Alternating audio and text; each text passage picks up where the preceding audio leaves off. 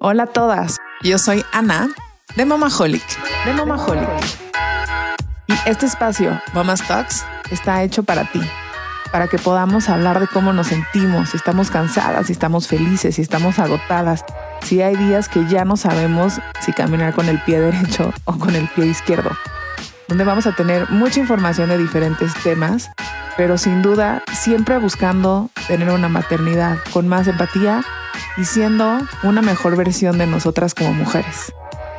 Esto es Mama's Talks Mamaholic, primera temporada. Bienvenidas. Hola, ¿cómo están? Bienvenidas bienvenidos a este espacio de Mama's Talk. Esta semana me quise enfocar en un tema que a veces tratamos como, como tabú, como que nadie lo habla con nadie más, o igual hablas en secreto Mamá y su sexualidad. ¿Cómo influye la maternidad en la sexualidad? Así que vamos a empezar con este, el segundo episodio de Mama's Talks. Pues bienvenidas a todas y a todos. Ya les había platicado un poco de este tema que me parece súper interesante, además de que es un tema que no hablamos constantemente de manera pública, pero deberíamos de hacerlo. Y voy a dejar que mis dos invitadas se presenten para que puedan tener un un esquema más general de lo que vamos a, platicar en este episodio de Mamá y su sexualidad. Así que se las presento. Flavia. Hola Ana, feliz, mil gracias por la invitación. Qué bueno que haces esto. Estas pláticas son maravillosas y ayudan muchísimo. Mi nombre es Flavia Carrera. Yo soy médica cirujana, soy sexóloga, me dedico a la educación y a la terapia sexual. Y por supuesto que hablar de sexualidad siempre es apasionante y hablar de sexualidad en las diferentes etapas de la vida, hoy vamos a tocar una en particular, va a ser un tema increíble, va a dejar muchísimas enseñanzas. Y mil gracias, Ana y Sofi, también va a estar padrísimo esto. Hola, pues muchísimas gracias Ana por la invitación. La verdad es que es un placer poder conversar con ustedes de estos temas. Yo soy Sofía Flores, soy psicóloga clínica y terapeuta familiar. Eh, especialmente trabajo con adolescentes, niños y familias sobre diversos temas y estoy enfocada en el trabajo actualmente de la psicología positiva. Entonces, bueno, pues me va a encantar dar algunos eh, pues, tips ¿no? o ideas que puedan ayudar justamente a todas las personas que pueden vernos. Oye, y hay otra cosa que yo también quiero decir, también soy mamá, ¿eh? Entonces, también, también esta empatía con, con las personas que nos están viendo, también soy mamá y entonces pues también vamos a platicar desde, desde este lugar, ¿no? También que es bien importante. Claro, ese tema es súper importante porque cuando nos convertimos en mamás, algo que buscamos mucho es la empatía. cuando nos está hablando alguien que es mamá como nosotras, que nos entiende, pues todavía se, se genera una conexión y un diálogo más profundo. Y el tema de hoy, yo creo que, eh, como decía al principio, a veces parece tabú, a veces no le preguntas a tus amigas, ¿no? Porque, o a veces piensas, estaré yo loca, seré la única, ¿no? Porque vamos a aceptarlo, o sea, antes de ser mamás, pues hay toda una historia y hay un después de ser mamás, ¿no? Y uno de los temas más importantes, pues es el tema sexual, la sexualidad que también va combinada con toda la parte psicológica, o sea, aunque las queramos separar, va una con la otra, o sea, yo creo que va una con la otra, porque siempre estamos como en este balance, bueno, buscando este balance cuando nos convertimos en mamás, tanto en el físico, en el emocional, en el, ¿no? En el mental, y obviamente uno que nos falta, que yo tampoco había hablado de él, es el también el sexual, pero a veces nos, quedamos calladas para decir, no van a decir que, estoy loca, ¿no? Que, no, que todo el mundo tiene una vida sexual superactiva y uno, y uno está mal, ¿no? Y justo digo, vamos a ver un poco las preguntas que nos mandaron y les puedo asegurar que todas o la mayoría, pues tenemos como las mismas dudas, ¿no? La misma inquietud de, de, por qué, de por qué pasa esto, ¿no? Entonces, antes de adentrarnos en este tema, Flavia, me gustaría que nos platiques si hay un ciclo sexual de la mujer, ¿no? Como un poquito de, de qué pasa, para entender también como un antes y un después de este ciclo sexual que tenemos. Sí, definitivamente. Y antes de, explicar el ciclo, me, parece importante también mencionar que la sexualidad también va acompañada de muchas creencias, ¿eh? Y también estas creencias van a afectar la vivencia de la sexualidad.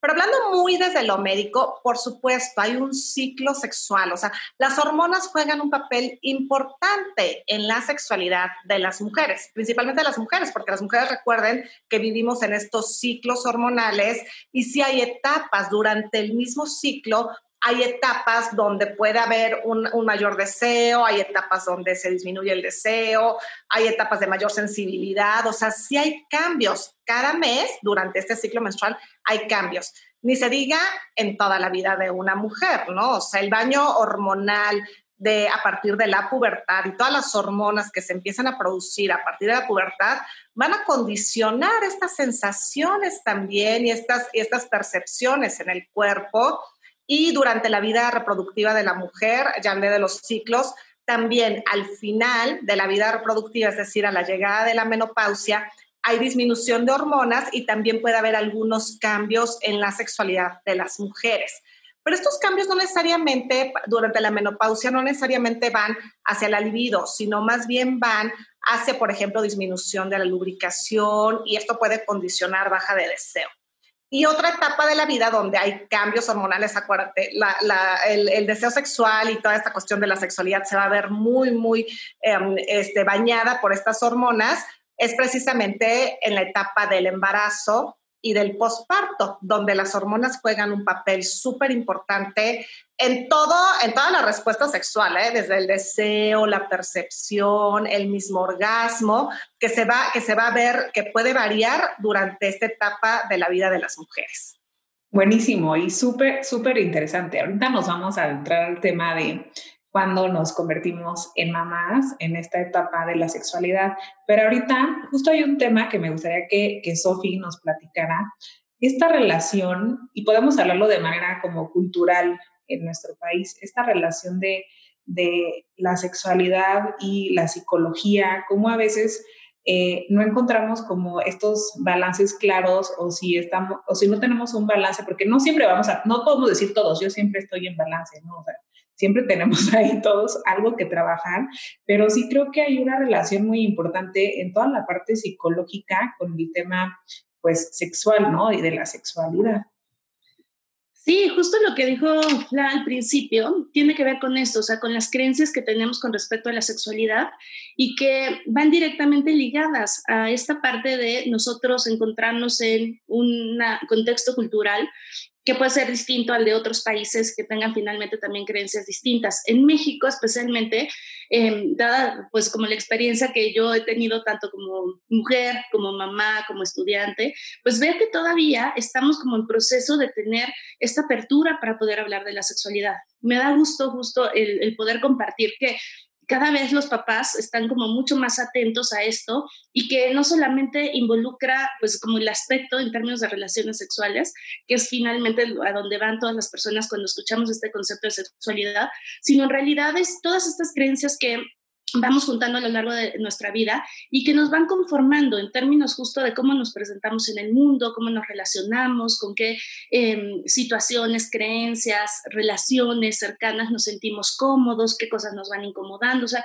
finalmente va como a muchos aspectos. Una eh, es el aspecto, como dice, psicológico, que está enfocado más a cómo yo lo vivo, cómo yo lo entiendo, cómo yo lo expreso y cómo desde todo esto yo puedo pues participar en una relación. Eh, Em, pues con las personas, ya no solamente en términos justo sexuales, pero desde encontrar a lo mejor a mi pareja y de poder eh, sentirme ¿no? cómoda con algunas eh, experiencias o algunas situaciones específicas, hasta decir, híjole, no, con esto no, no me siento tan cómodo. Buenísimo, sí, totalmente de acuerdo. Y toda la parte cultural, sin duda, creo que pues sí pesa, ¿no? Y a veces no hablamos justo de estos temas. Entonces vamos a adentrarnos en el tema de ¿Qué pasa con nuestra sexualidad cuando pues nos convertimos en mamás, ¿no? Y una de las preguntas era, ¿la vida sexual cambia cuando nos convertimos en mamás? ¿Por qué y cómo cambia? Y sí me gustaría escuchar tanto la parte de Flavia como sexóloga y la tuya, Sofi, como psicóloga, porque creo que ahí están los dos mundos, pero conectados. Sí, claro.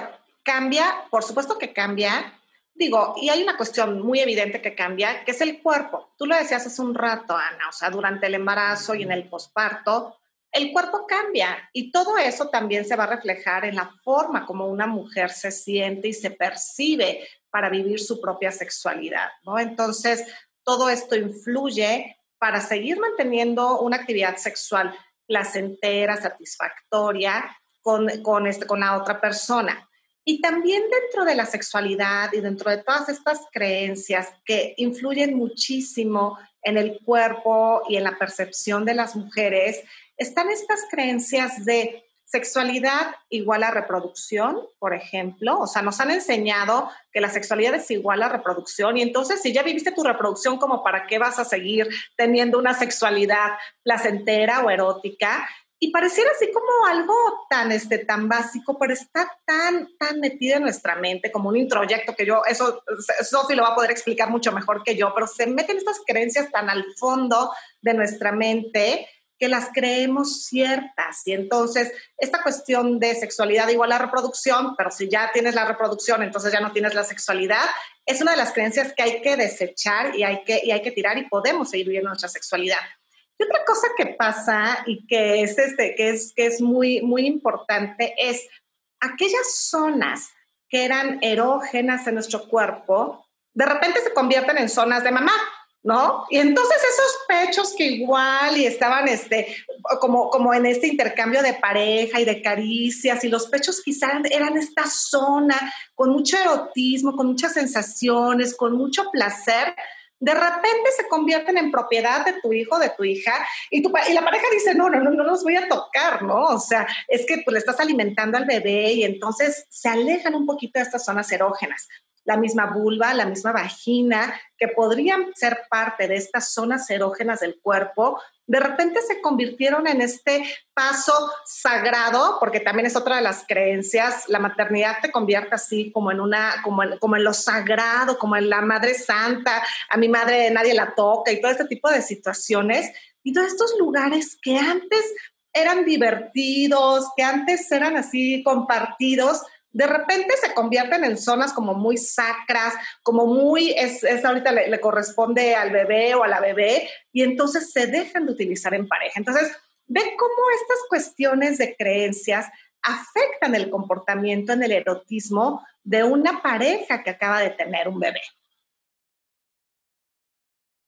Con eso me lleva a pensar directamente en lo que, lo que comentabas, es que no solamente los cambios eh, pues directamente en el cuerpo, sino también en el cambio en todo tu pensamiento. O sea, antes de ser mamá, como que tienes una forma de mostrarte al mundo, de ser, de entenderlo. Y cuando eres mamá y pasas por estos cambios que finalmente son cambios físicos, ¿no? A nivel, eh, bueno, pues físico, fisiológico y emocional también. Creo que lo que impacta mucho es que de inicio empiezas a enfrentarte con algo nuevo, con algo como totalmente desconocido que es tu cuerpo y tú con estos cambios y posiblemente estos dolores, ¿no? Del posparto, etcétera. Y especialmente el cambio en tu rutina diaria, ¿no? Tienes a alguien más en donde pues finalmente te nace como esta preocupación de decir, bueno, pues tengo que enfocarme en cuidarlo, si lo voy a hacer bien, si no. Y creo que la sexualidad eh, pues se va como de alguna otra manera se va como que impregnando de menos necesidad, ¿no? En ese momento por cubrir justo un aspecto importante de la vida pero por de repente tomar en este, digamos que cambio nuevo de vida, pues como una importancia distinta, ¿no? O sea, tu enfoque primero es el bienestar finalmente del bebé y después pasas como a recuperar esta parte de de sexualidad que tienes, ¿no? De tu aspecto físico, de sentirte bien, de pues recuperarte de la operación, ya sea de la cesárea o del parto finalmente, y de todo eso que conlleva pues al final en, en el proceso, ¿no? Especialmente en los primeros pues meses, yo diría.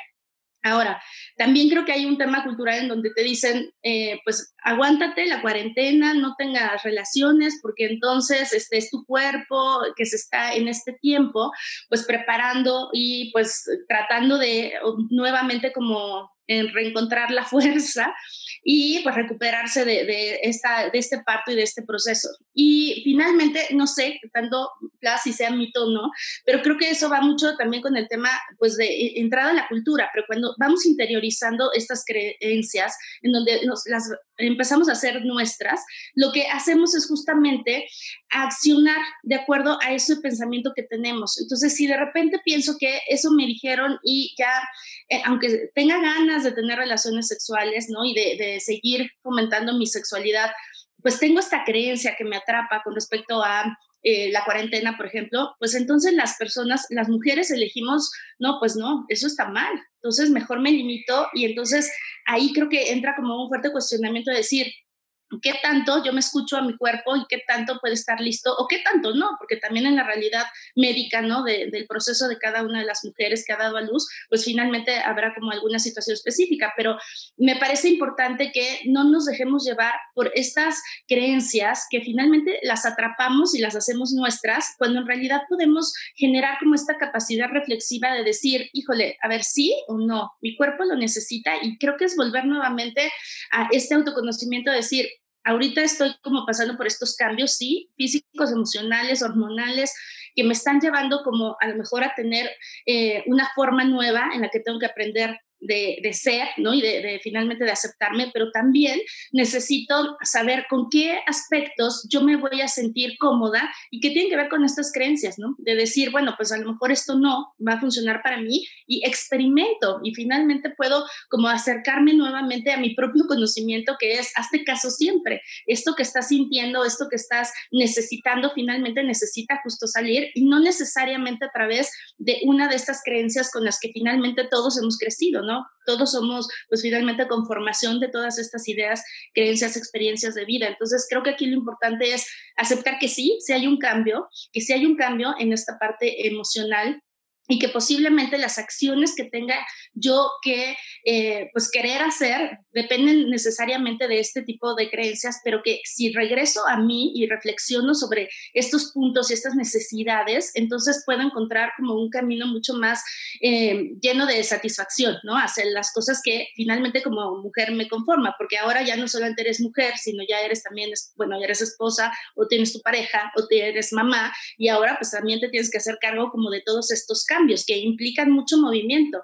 Hay a mí un libro que me encanta que se llama eh, es de Laura Goodman. Se me hace un libro extraordinario porque habla mucho de esto, o sea, es eh, la maternidad y el encuentro con la propia sombra ella habla justamente de todos estos aspectos que te van enfrentando como mamá. Uno de ellos es evidentemente los aspectos sexuales, pero toca en su libro como todos estos cambios desde la parte hormonal, la depresión, eh, la pareja, ¿no? los demás hijos eh, que están como en, el contexto, si es que hay algunos otros más que, que están ya siendo parte de la familia, cómo todos estos cambios finalmente revolucionan, pues finalmente nuestras ideas y nuestra cabeza, y entonces tenemos como la oportunidad de decir, ah, bueno, todo esto que me pasa es normal, todo esto que me pasa necesita un proceso de acomodo, pero finalmente puedo elegir vivir mi sexualidad desde esta propia necesidad que nace del cuerpo.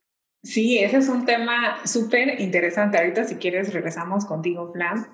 Primero lo que decía Flavia, esas zonas que antes, vamos a ponerlas en, en, lenguaje común, eran sexys, yo lo voy a decir, yo cuando estaba embarazada decía, o sea, ¿cómo? Pues mi pecho que va a alimentar a Maya, que a la mera hora no la alimentó, ¿no? Ahora, o sea, antes no era como de mi esposo y era otros temas y ahorita va a pasar. A mí me causa, a mí me causaba mucho conflicto embarazada, ¿eh? O sea, yo no decía, decía, qué padre la lactancia, ¿no? Digo, ya no lo pudimos hacer, pero me causaba mucho conflicto pensar en qué estaría pensando Rubén. Jamás le pregunté, ¿no? Pero jamás llegamos a esos puntos. Pero a veces yo digo, esta empatía también como de tú como mujer preguntarle a tu pareja, oye, ¿cómo te sientes con este cambio, no? Que a veces pues ya ni se hacen esos cambios porque justo creo que viene mucho de la mano con lo que tú dices, Sofía, que es lo que siempre yo estoy como reclamando, es nos convertimos en mamás y ya tenemos muchos roles nuevos, ¿no? Y el más importante es el de la maternidad y pareciera que vivimos, y sí, y sí lo puedo decir, yo creo que por lo menos el primer año de los bebés vivimos solo para los bebés, nosotros vivimos atrás, ¿no? Somos como esa sombra, pero necesitamos regresar a ser esa luz, ¿no? Para ellos. en todos los cambios que conllevan. Y vamos a ser sinceras, todas nos paramos enfrente del espejo recién acabas de ser mamá o unos meses y te ves y dices, ¿de quién es ese cuerpo? O sea, no reconoces a tu cuerpo, obviamente, sabes que tu cuerpo acaba de hacer algo que, que es, si lo vemos de, de, manera de ciencia, está muy cañón el cuerpo, ¿no? Cuando te embarazas y tienes un bebé, dices, wow, lo que puede hacer el cuerpo, pero ya cuando estás tú otra vez sola, es como si nunca hubieras estado tú sola, no sé, como que algo pasa y te ves en el espejo y dices, ¿quién es esta mujer? Y tú dices, jamás voy a volver a regresar, así como que dices, jamás voy a volver a regresar. Y empiezan todos estos tabús y todos estos, esta maternidad con muchos comentarios de la sociedad que pareciera que tendríamos que estar dando explicaciones, ¿no? O no hagas esto, o no hagas el otro, cuando en verdad, pues, pues es nuestra maternidad, nosotros decidimos cómo vivirlo, ¿no? Y tenemos que dejar de dar explicaciones. Pero en el tema sexual, pues claro, no me dejarán mentir, o sea, Flavia, la parte física de que tú te sientas bonita, te sientas guapa, te sientas sexy, pues claro que ayuda a la parte sexual. Si de repente te ves en el espejo y dices, no, ya mejor ya no me veo también en el espejo, pues claro que afecta, ¿no? Sí, claro, pero digo, las mujeres en este, eh, eh, en este estereotipo que tenemos de lucir delgadas y eso, y pues el embarazo, pues tal cual, ¿no? O sea, te pone llenita, te engorda, pero fíjate, les preguntamos a los hombres, ¿cómo ves a una mujer embarazada? Y muchos hombres dicen, súper sexy, me encanta ese cuerpo, los pechos están así y las caderas, o sea, es así como, qué rico este cuerpo que ahora tienes y que estás viendo. Y somos las mujeres las que nos estamos castigando en esta cuestión de eh, ya tengo un kilo de más o ya tengo este, la grasa o ya se me nota mucho la panza o los pechos, o sea, lo que sea. Y en realidad es un cuerpo hermoso. La verdad es que el cuerpo de las mujeres embarazadas es un cuerpo hermoso. El cuerpo en el posparto es un cuerpo hermoso. Y la verdad es que nuestro cuerpo es maravilloso. Y entonces aprender a ver y a vivirnos en estos cambios, sí yo creo que es fundamental porque parte de la satisfacción sexual tiene que ver con la propia percepción que tengo de mí. Y entonces aprender a estar en este, en este cuerpo con sus cambios, por ejemplo, con una cicatriz, si es que hubo una, una cesárea, vivir con esta nueva cicatriz, con este cuerpo, con las estrías, con los gramos de más o kilos de más, eso también es, es parte de la vivencia de la sexualidad. Y hay que aprender nuevamente a regresar a nosotras, y aprender a vivir este, este nuevo cuerpo. Algo pasa, algo pasa también hace un rato que, este, que hablábamos del posparto y de estas cuestiones médicas con respecto a la, sexualidad, ¿no? O sea, de cuándo retomar la sexualidad, que decía, decía Sofi, ¿no? Esta creencia de la cuarentena y entonces estamos ahí checando el tiempo y que pasen los 40 días.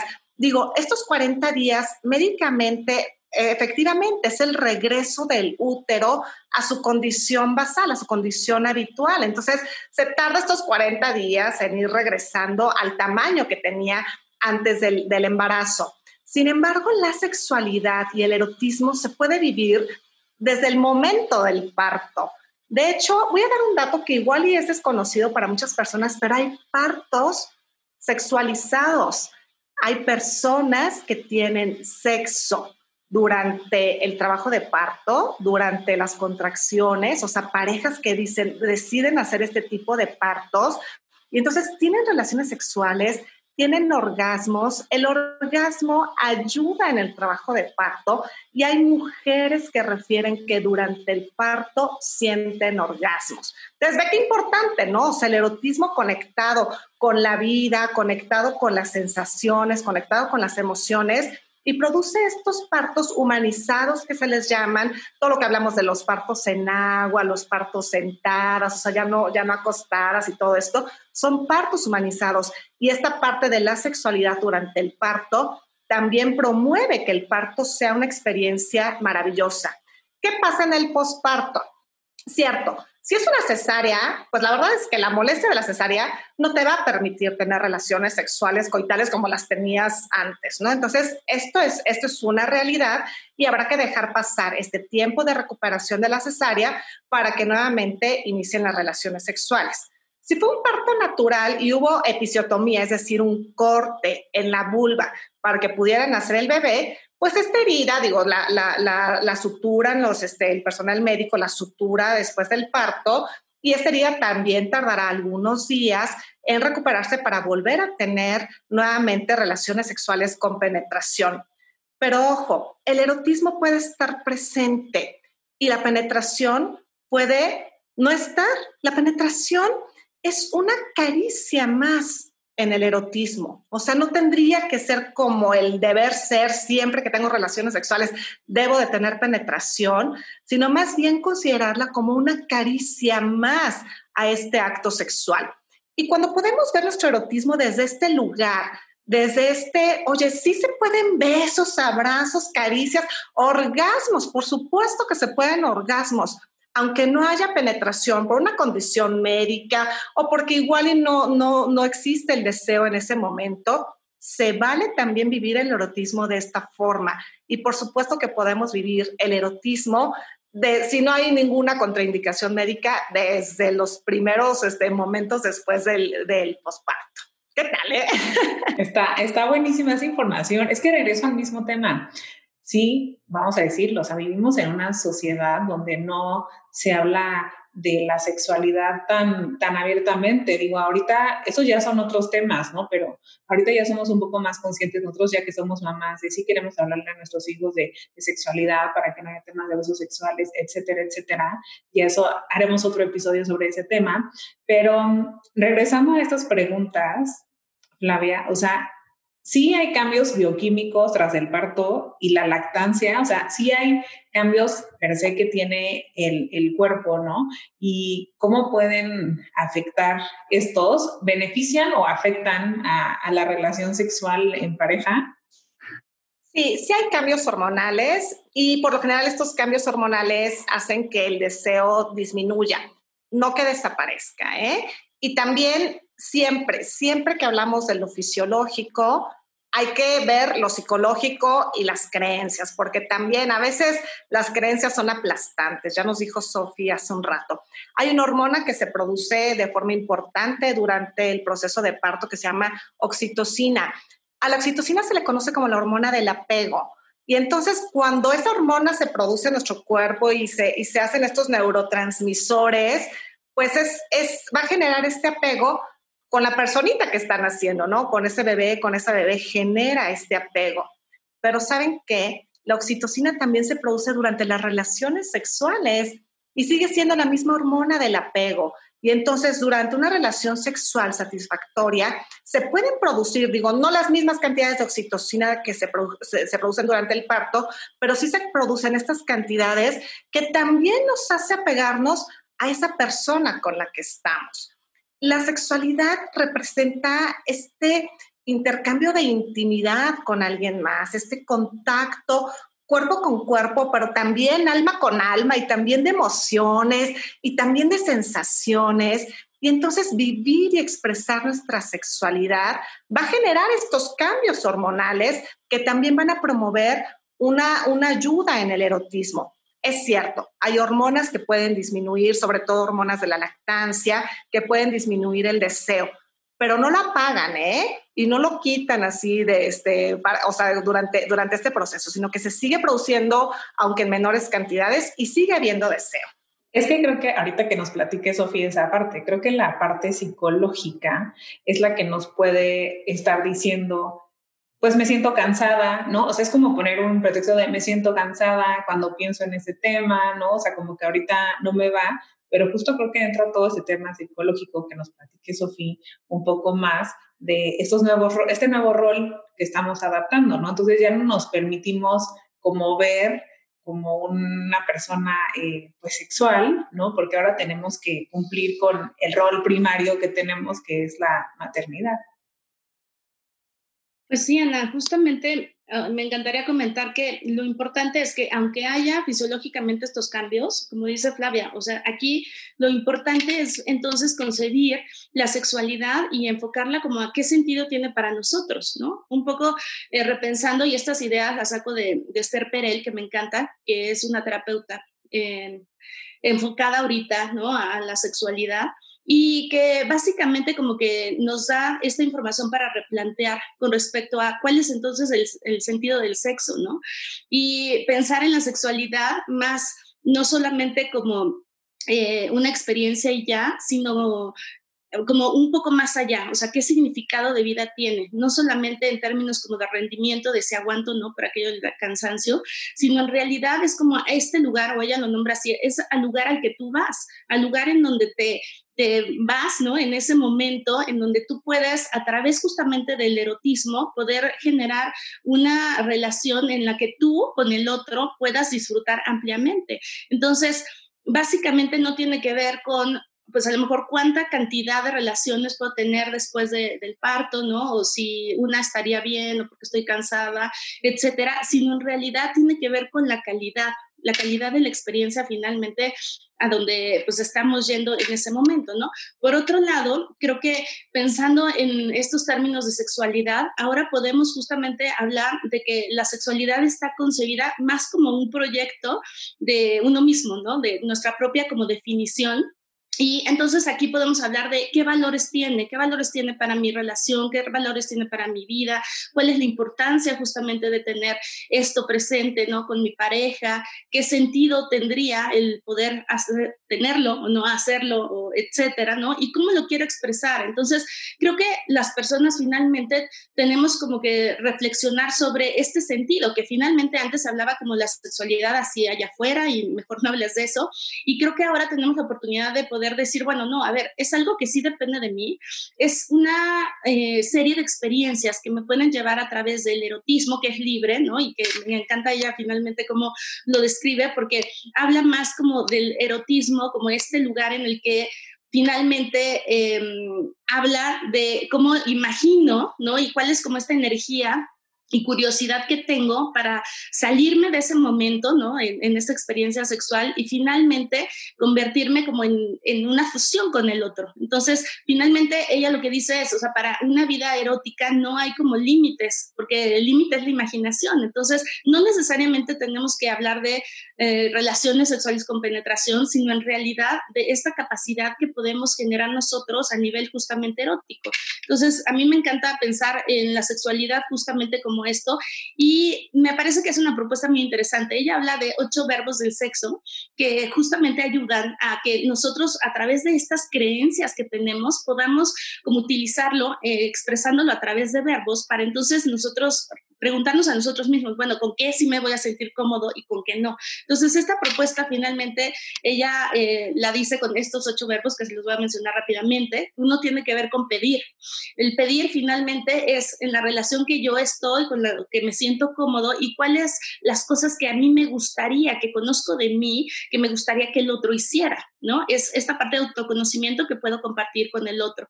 Saber qué pedir y finalmente saber que si lo pides te sientes cómodo con eso. Muchas veces, y en nuestra cultura está como mal visto también decir, no, pues mejor por aquí, esto me gusta, así no. Y aquí creo que recobra una importancia enorme, ¿no? El hecho de que en esta relación de confianza en la que te sientes cómoda puedas atreverte justamente a decirlo, ¿no? O pues finalmente el tú reflexionar el, oye, yo nunca pido, o sea, yo nada más llego y pues a ver qué pasa, ¿no? Que creo que también eso mejoraría la calidad de las relaciones, sin duda. Entonces es como empoderarnos para poder reflexionar sobre esto. El otro tiene que ver con tomar. O sea, finalmente dice que cuando somos niños generalmente sabemos qué queremos, ¿no? Pues quiero este dulce, quiero este juguete y como que a lo largo de nuestra vida, como que especialmente en temas de sexualidad, no sabemos cómo justamente tomar, ¿no? Y entonces aquí habla de la importancia de la autoestima. O sea, significa que yo voy a tomar una serie de actitudes, una serie de acciones específicas también, conociéndome a mí mismo y sintiéndome cómoda con esto. Y a veces también esto en términos de cultura es como pues un ruido ahí que estamos como que haciéndonos porque si no es el cuerpo perfecto, entonces ya no me siento cómoda, porque entonces toda esta publicidad acerca de hay que estar súper fit, porque si no, entonces ya no voy a ser sexy, etcétera. Entonces aquí el tema es, no, a ver, a mí me gusta esto, quiero hacerlo y entonces voy por ello, ¿no? No solamente el limitarnos a que sea una iniciativa necesariamente del hombre, que eso también es un tema a este nivel cultural. Y creo que otra vez, para vivir la sexualidad, creo que las mujeres tenemos justo que empoderarnos entre saber pedir y tomar, que serían los dos primeros. La siguiente tiene que ver con saber recibir. Y esta parte de recibir es pues justamente esto, ¿no? Me siento cómoda con esto que estoy teniendo, me siento a gusto, ¿no? O me siento vulnerable, que también aquí en términos de las relaciones sexuales, pues entregamos todo. Finalmente es, digamos que el acto de mayor vulnerabilidad, ¿no? Y creo que aquí eh, lo importante será que yo pueda sentirme pues cómoda con todas estas cosas que suceden alrededor de esta relación. Entonces, la siguiente sería el poder recibir, evidentemente el dar, ¿no? ¿Qué, qué me provoca como dar a lo mejor esta parte de, placer o qué me provocaría culpa a lo mejor hacerlo?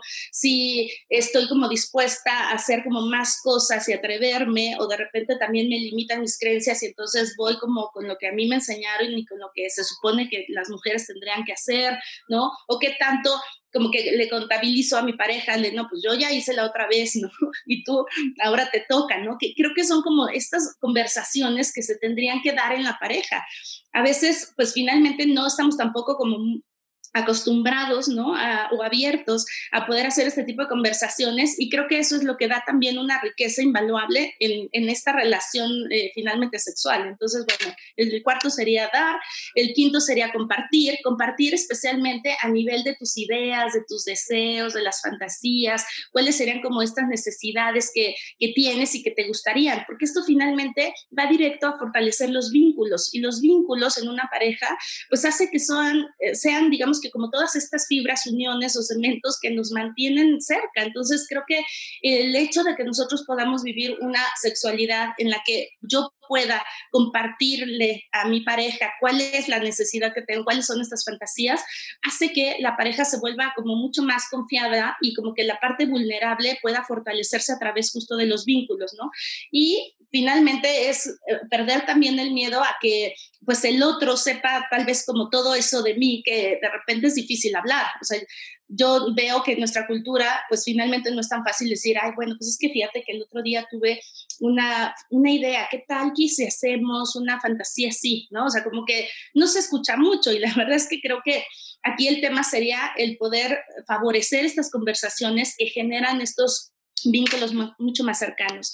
La siguiente, que es el 6, se trata de imaginar, que es lo que les decía del erotismo, ¿no? Ir a ese lugar en donde la imaginación es, pues, ilimitada y que finalmente a través justamente de ese lugar a donde yo voy, a través de yo poder contactarme con estas, con esta capacidad de ir generando este propio eh, eh, pues, nivel de erotismo, soy capaz también de tener orgasmos. No necesariamente, como dice Fla, o sea, no necesariamente es la penetración, que esa será una caricia más, sino es esa capacidad de imaginar en el momento en el que yo estoy en esa em, relación sexual para que a veces hasta sin caricias o con una sola caricia, con un solo beso, pueda justamente yo experimentar un nivel altísimo de placer.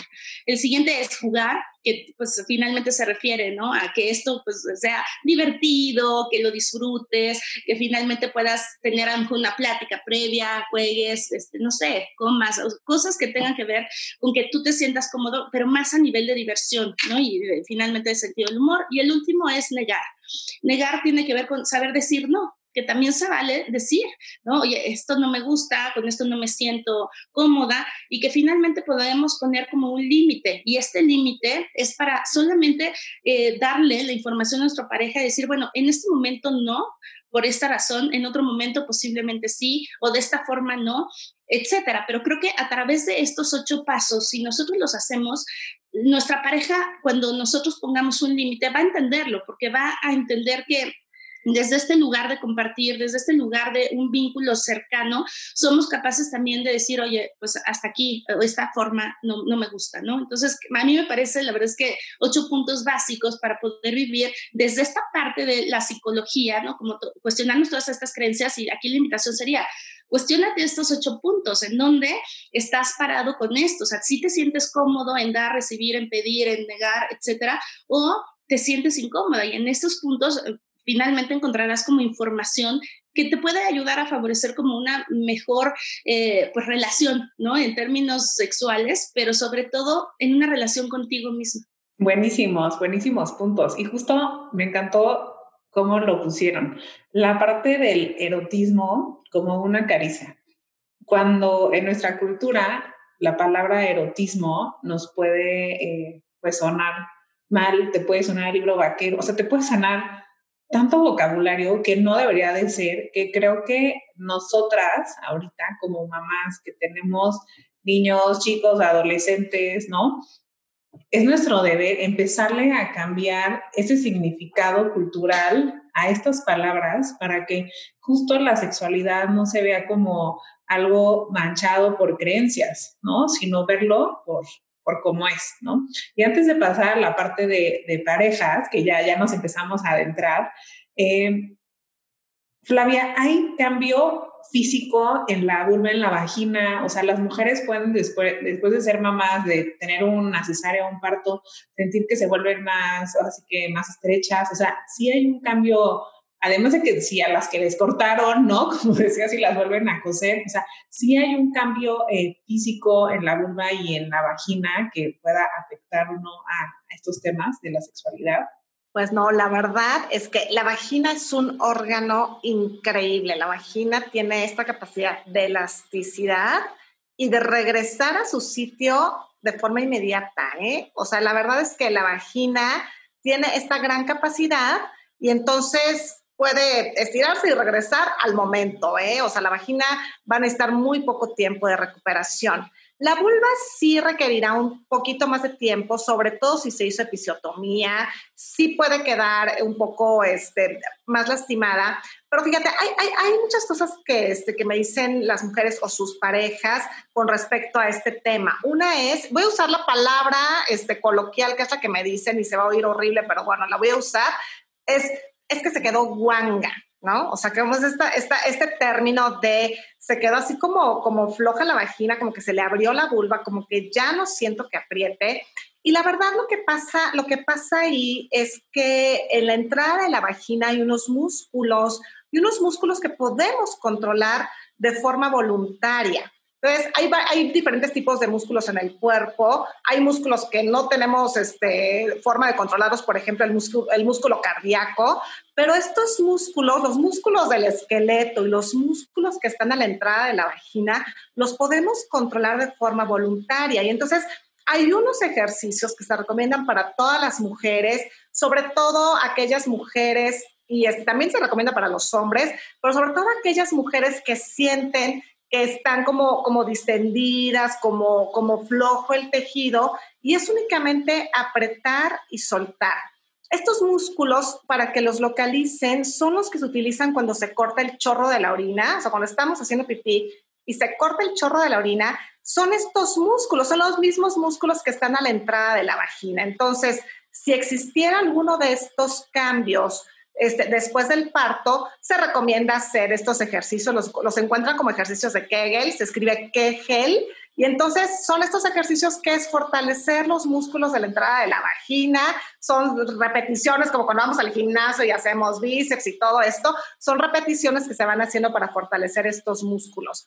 Pero la verdad es que una mujer no cambia su anatomía o su estrechez o, su, o, estar, o estar muy floja, por decirlo así en, palabras muy, este, muy cotidianas, en el momento del parto. Y si hubo una buena, si hubo episiotomía, es decir, este corte y una buena reparación, no va a tener mayor problema para, para volver a tener estas sensaciones en su cuerpo y para volver a, tener esta misma estrechez, como le, como le, le nombran, ¿no? Buenísimo, perfecto. Ya adentrándonos a los puntos de en pareja, que justo de los que nos comentaba Sofi, pues tienen mucha relación que ver en pareja, aunque ya lo platicamos un poquito al principio, obviamente las parejas sienten que después de que viene la maternidad y la paternidad, pues bajan, ¿no? O sea, bajan las relaciones sexuales ¿Cuáles serán estos factores? Además del tema de ganas, si ya no hay el momento adecuado, si ya todo es una rutina constantemente, el cansancio, si hay un desbalance emocional, si hay una depresión postparto, ¿no? Digo, ya vimos ahorita varios factores, pero ¿cómo recomendarían ustedes, ¿no? A las parejas poder organizar su tiempo y poder eh, regresar a esa vida sexual. Igual no va a ser igual, pero intentar, igual iba a ser mejor, ¿no? Pero intentar que no se pierda esa, esa vida sexual cuando llegan los hijos. Tú conocerías, Sofi, y luego si quieren, Flavia. Pues creo que es una súper pregunta y me parece que depende también de pues de la elección como de cada pareja, ¿no? O sea, de que decidan que esto es un área importante en su vida y que desde ahí puedan justo construirla. Evidentemente hay un cambio. Entonces, las cosas posiblemente de inicio no sean igual, pero creo que conforme pasa el tiempo, eh, las parejas van encontrando como estas nuevas formas de reencontrarse para poder fortalecer esto. Antes me parece que mm, las familias como que estaban más enfocadas a la reproducción, ¿no? Y que entonces fuera como esta forma de, pues, de tener hijos, como la, la, forma en la que te acercabas o que estabas justamente con, con tu pareja. Ahora me parece que está como mucho más abierto y que las parejas realmente quieren formar una familia, pero también las parejas quieren seguir teniendo a su pareja. Ya lo ven más como un proyecto en donde los hijos evidentemente son un proyecto común, pero en donde retoma como un significado importante el decir, bueno, esto es un proyecto que tenemos, pero nosotros juntos que iniciamos, ¿no? Y que finalmente fue la elección de, de seguir construyendo como una vida en común, pues pueda recobrar nuevamente este sentido. Como tú dices, hay muchas como circunstancias de vida, ¿no? Como esta parte, eh, pues del cansancio, de la rutina, de todas las cosas que pueden aparecer alrededor de, de los cambios en sí de vida, pero creo que aquí lo importante es, pues nuevamente, o sea, hacer como una pausa y preguntarnos, bueno, ¿qué es lo que quiero? ¿Qué es lo que quiero en mi vida como pareja? ¿Qué es lo que quiero en mi vida como madre, como padre, como este, amiga, etcétera. O sea, creo que aquí lo importante es el enfocarnos y entonces como hablar también de esto, oye, viste que esto nos pasó de inicio, ¿no? Eh, yo recuerdo que en algún momento una, una persona con la que eh, tenía una serie de sesiones me, me, compartía que cuando tuvo a su bebé, pues, pues estuvo en shock porque fue parto y estaba pues muy feliz de que haya sido parto, pero cuando fue al espejo, ¿no? Y se vio cómo había quedado, pues casi se infarta, porque dice, bueno, era una hinchazón que pensé que jamás volvería a ser como, como soy. Entonces, a través de eso, le costó trabajo justo reencontrar la manera, porque empezó a tener como estas ideas de la imagen, en donde pues se vio como pues algo como sorprendida, algo que no, no conocía y que finalmente a lo largo como del tiempo pudo ir como eh, destruyendo estos como pensamientos, ¿no? Y reescribiendo como significados y narrativas distintas para su vida. Y entonces empezó a tener una vida, como dices, no, no como la que tenía antes en términos sexuales, sino mejor, porque empezó a trabajar con estas creencias con respecto a esto. Entonces mi sugerencia es, ¿cuál es la creencia que identificas que está limitando tu, tus vidas en términos de la relación? en pareja o en la relación sexual y cómo esta creencia te, te limita y entonces evita que puedas seguir disfrutando, porque Evidentemente, aunque las cosas cambien, cuando nos adaptamos y nos acomodamos, podemos retomarlo. Entonces, de inicio sería, no se aceleren, es parte de un proceso. Las que ya finalmente llevamos como un poquito más, podemos tomarnos el tiempo de decir, bueno, ya, ya pasó hace un tiempo, a lo mejor eh, el parto, la cesárea, y entonces puedo cuestionarme ahora. Creo que esto es un trabajo diario, es un proyecto de vida como pues continuo y diario. Finalmente, el, el tema de tener una pareja a mi lado implica esto, que es la sexualidad finalmente, pero también implica que dentro de esa misma sexualidad haya una serie como de vínculos, de conversaciones, de comunicación, de evidentemente de respeto, de acercamiento, ¿no? De, de elección, de poder disfrutar juntos en algún momento, ¿no? Que sea pues nuestra cita de una vez a la semana o una cena o pasar tiempo eh, pues a lo mejor con los niños y dejarlos en algún lugar a lo mejor encargados. O sea, creo que se trata de la creatividad de cada pareja, de las situaciones de vida de cada pareja, pero evidentemente de la elección, que quieran finalmente hacerlo, ¿no? Y que se puedan cuestionar pues, ¿qué queremos? ¿Qué queremos y cómo lo vamos a lograr? ¿Cuáles son estas creencias que me pueden limitar o estos miedos que finalmente traen consigo el que, bueno, pues no estoy operada y entonces qué tal que me embarazo otra vez, a lo mejor ahorita no quiero, que hay muchas, una serie de, de factores que, que, se meten en nuestra cabeza y que son los que finalmente nos van limitando. Entonces yo lo que les diría es, bueno, ¿qué, qué, qué pareja quieres? ¿Qué relación quieres? ¿En qué relación quieres estar? Cuál es la mejor versión de ti que quieres tener para esta relación y sobre todo, pues a construirla. Pues es de diario, porque si no, no hay proyecto eh, pues, de pareja que pueda perdurar. Me parece que, que, a veces, pues de repente la rutina lo podemos olvidar, pero después tenemos que retomarlo porque finalmente es como el, el alimento de, de, pues, de nuestra vida, ¿no? De nuestro proyecto. Y yo, yo no quisiera dejar de lado la parte de ellos. Y algo que refieren también de forma frecuente es miedo. es que me da miedo lastimarla, me da miedo, este, si le toco los pechos, que se acabe la leche, por ejemplo. Me da miedo, este, este, este es una, esta es una duda también común, dices que está el bebé ahí junto a nosotros en la cunita y entonces me da miedo que nos oiga, que se entere de lo que estamos haciendo. Entonces, ve, ve hasta dónde, hasta dónde puede ir estos miedos que se generan. Y esto es muy también de los hombres, ¿no? El miedo de lastimar a su pareja me parece que sí hay que considerar también de qué forma. Y ya nos explicó hace un rato con esto de los verbos, que me pareció maravilloso. Esta parte de la comunicación será un factor súper importante digo, para toda la vida, pero particularmente en este momento de la vida, la comunicación. Oye, esto sí, esto no, más suave, o quizá esta posición ahora no porque me molesta, o porque no intentamos algo nuevo, algo diferente. También creo que, que en el posparto hay una gran oportunidad de crear, de hacer cosas diferentes, de salir de esas rutinas que igual ya se traían y de hacer algo bien, o sea, hacer algo diferente. El órgano sexual más importante que tenemos es el cerebro.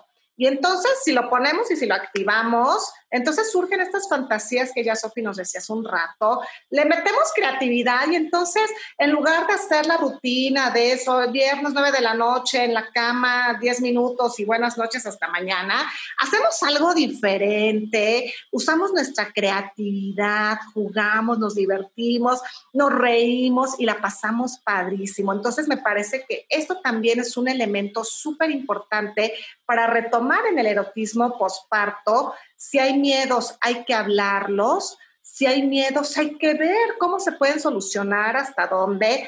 Esta cuestión del bebé durmiendo en la habitación, que es una duda bien recurrente, es de verdad, no pasa nada. Ese, ese bebé, esa bebé, no se van a quedar traumados por toda la vida, ni en una etapa de su vida van a recordar que sus papás estaban teniendo relaciones sexuales enfrente de ellos.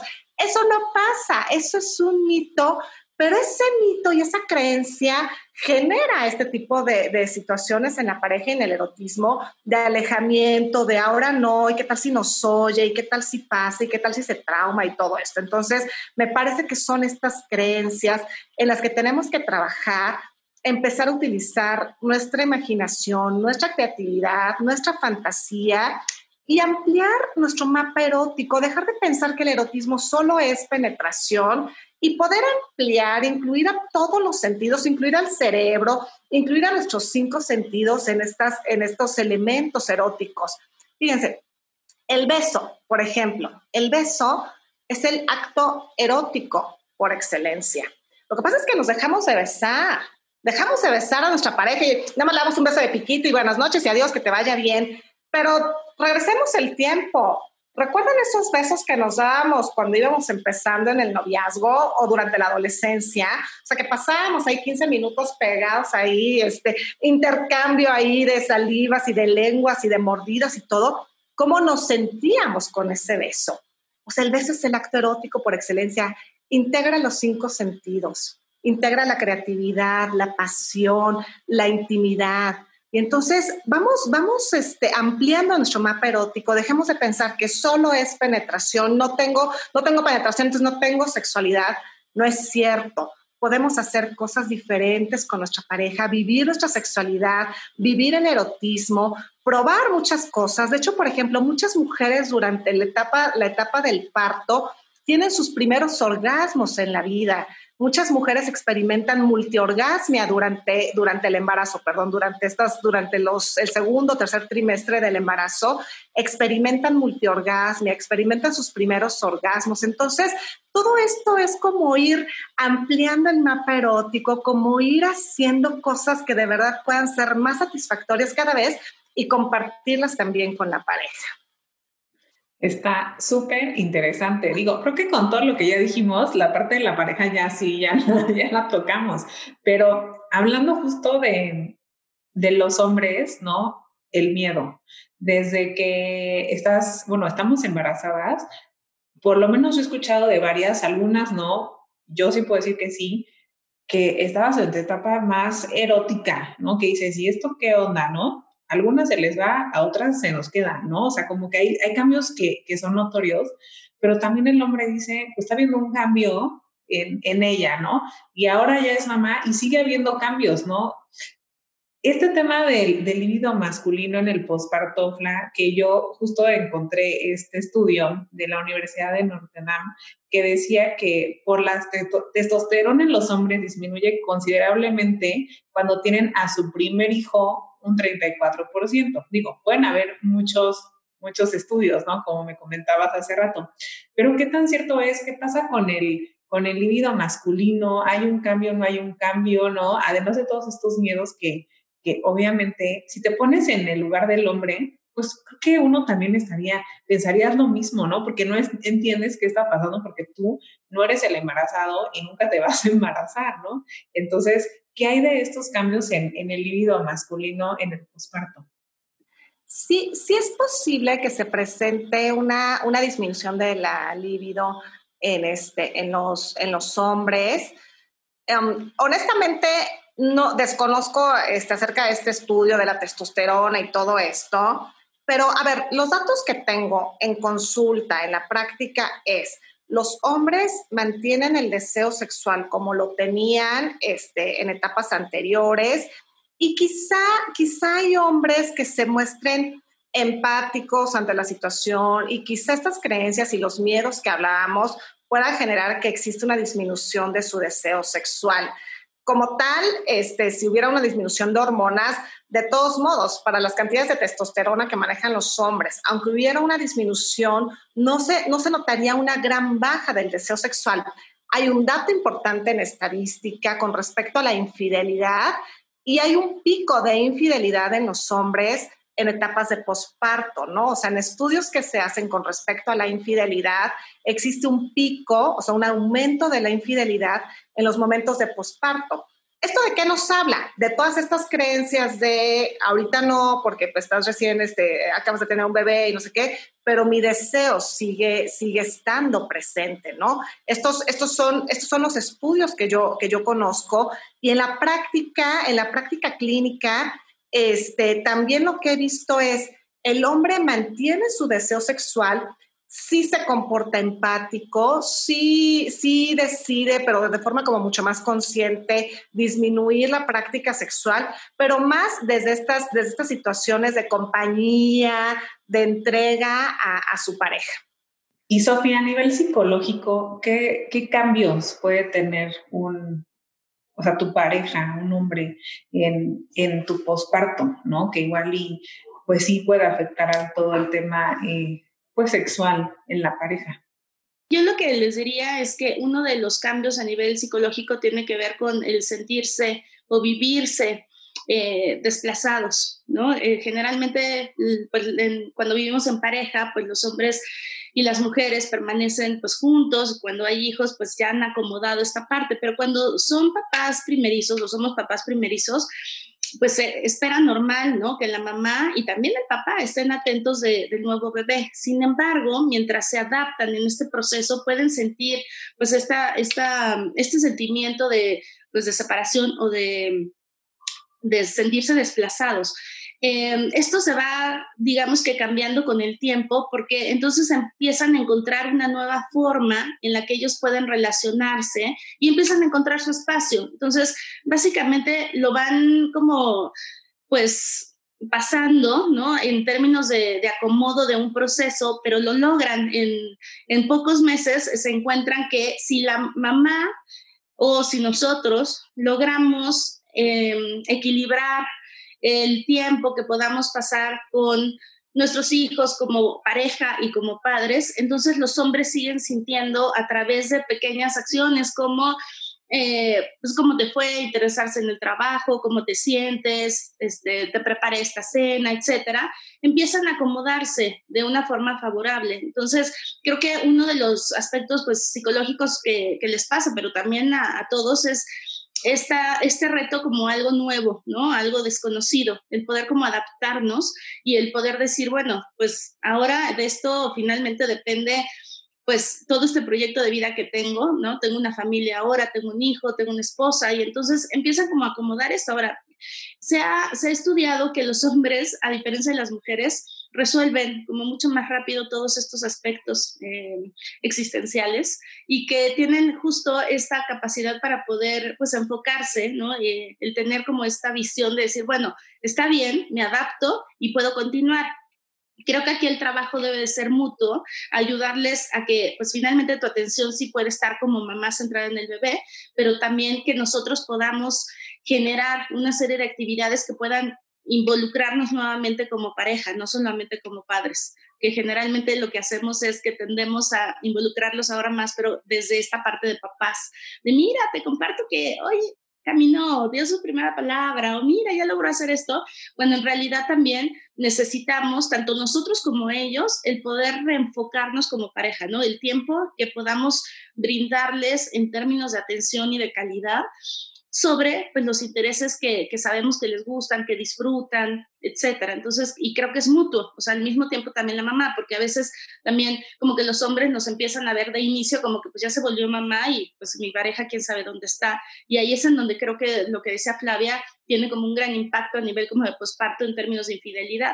Entonces, creo que aquí el reto es mutuo, o sea, no solamente depende del hombre ni tampoco solo de la mujer, sino que en ambos casos podamos ir asimilando este proceso de cambio sin perder el interés de pareja y que finalmente aceptemos que pues esto es normal, sentirnos con esta situación de cambio, de novedad, de miedo, de preocupación y también de desplazamiento. Sí es real, sí pasa, pero lo podemos finalmente retomar. Buenísimo. De hecho, todos estos puntos que mencionan de, eh, pues desde infidelidad, ¿no? Todos estos cambios que hay antes de hacer el cierre, ¿cómo puede afectar en una relación, Fla, eh, la no actividad sexual? Porque a veces igual eh, tenemos una creencia que puede afectar muchísimo, no sé, lo estoy diciendo así, entonces más te presionas, entonces no estás realmente disfrutando esta, esta relación con tu pareja, o sea, pero sí puede haber, como sí puede afectar, no solamente en tu pareja, sino también cómo te puede afectar a ti el no estar teniendo relaciones con tu pareja. O sea, creo que sí puede haber doble doble, ¿cómo se llama? Afectar dos veces, hacia en el tema de pareja y hacia ti misma. Sí, y digo, hay parejas que pueden, que pueden pasar este, durante tiempos en su relación sin tener este contacto sexual y no pasa nada. La verdad es que, que es nuevamente reconstruirse, este, y, y aparte hablando del erotismo en general, o sea, si relaciones sexuales solamente es penetración, o si relaciones sexuales implica mucho más, que lo hemos estado platicando, ¿no? Entonces, no necesariamente va a afectar a la persona o a la relación de pareja el dejar de tener algún tipo de actividad sexual durante un tiempo. Si es que este tiempo se está utilizando como para, para volver a sentir, como para recuperarse, como para reencontrarse. O sea, si este tiempo se está utilizando conscientemente para esto, no tendría por qué afectar la falta de esta, de, este, de esta relación sexual. Sin embargo, cuando una pareja se encuentra cerca, cuando una pareja se sigue dando caricias, se sigue, se sigue hablando bonito, siguen este, compartiendo momentos, se siguen besando, se siguen acariciando, se dan masajitos, o sea, como todo este tipo de cosas se está promoviendo el erotismo, aunque no haya penetración. Entonces, eh, por eso, por eso es, es bien importante, y a mí me parece bien importante enfatizar, la penetración solo es una caricia más del erotismo, pero la pareja puede seguir promoviendo este, estos encuentros íntimos a través de otro tipo de caricias y no necesariamente de la penetración. Si continúa esto, y si continúa, por ejemplo, el mensajito cachondo, y si este, continúan este, la ropa sexy, o si les gusta ver, este, juntos quizá una, una película de material sexualmente explícito o alguna lectura erótica, o sea, todo esto va a seguir promoviendo el erotismo, aunque no haya estos encuentros que consideramos como, como sexuales con penetración. Buenísimo. Pues ya para cerrar, creo que es importante que pues hagamos trabajo todas, ¿no? De que todas estas creencias que tengamos, las que no nos suman nada, que las desechemos de entrada. cambiarle el significado al erotismo. O sea, que entendamos que no solamente una relación es el tema de penetración, sino que puede conllevar mucho más cosas. Creo que cuando cambiemos ese significado nos va a ayudar muchísimo, nos va a cambiar la perspectiva, ¿no? Un tema muy importante, no nos comparemos ni con nadie más, ni con nosotras mismas de, es que yo antes, pues es que igual y antes eras así, pero justo como decía Sofía, no quiere decir que ahora no voy a ser más, ¿no? Entonces creo que es un tema muy importante. Eh, entender que sí tenemos un cambio físico y psicológico cuando nos convertimos obviamente en mamás, pero como siempre les digo, tenemos que regresar a ser ese, ese centro, ese foco de, de luz para, para, nuestros hijos, para nosotras mismas, para la familia, para la pareja. necesitamos estar ahora sí que en un balance físico, emocional, mental, pero también sexual. Creo que es viene de una manera integral y dejar de ver las cosas como un tabú de no, de eso no voy a hablar, sino expresarlo y en la parte eh, psicológica, como decía Sofía, pues cuestionarnos, ¿no? Y decir, ¿cómo me imagino esto? ¿Cómo quiero? ¿Cómo llego a ese punto y cómo lo trabajo? Entonces, para finalizar, nomás me gustaría que les dieran alguna eh, recomendación, un punto que no quieran dejar aparte a, las mujeres, a las mamás y también a los hombres que nos están escuchando sobre este tema de, de la sexualidad cuando nos convertimos en mamás. Bueno, a mí me gustaría comentarles algunos puntos que me parecen muy importantes. Uno es pensar el erotismo más como una sexualidad como transformada por nuestra imaginación. ¿No? Creo que eso me, gustaría que, lo pudieran tomar así. La otra es que cuando hablamos de erotismo, no significa que tengo que imaginar eh, pues actos o gestos, sino en realidad está enfocado a cómo yo tengo esa visión de mí mismo en, esa, en ese momento, en esa relación. Tiene que ver conmigo, y tiene que ver con esta capacidad infinita de poder pues imaginar, ¿no?